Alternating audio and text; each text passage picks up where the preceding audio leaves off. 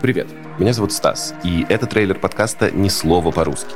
В нем я расскажу, как русскоязычных людей принимают в других странах.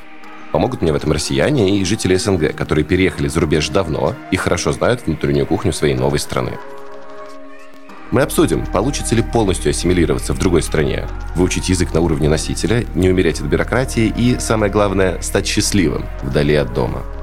Подкаст я делаю вместе с телеграм-каналом Relocation Dev от Geekamove.